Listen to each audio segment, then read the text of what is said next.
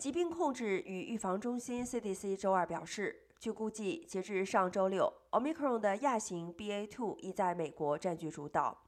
在已进行的基因测序新冠病例中占比百分之五十四点九。亚洲和欧洲部分地区最近出现的新冠病例反弹，引发了人们对美国可能迎来另一波疫情的担忧。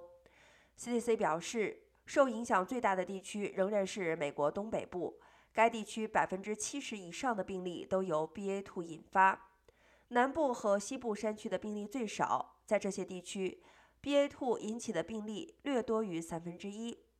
尽管具高度传染性的 BA.2 病例在不断的增长，但美国的卫生专家认为，随着整体感染人数从一月份的创纪录高点开始下降，不太可能出现新一轮的严重疫情。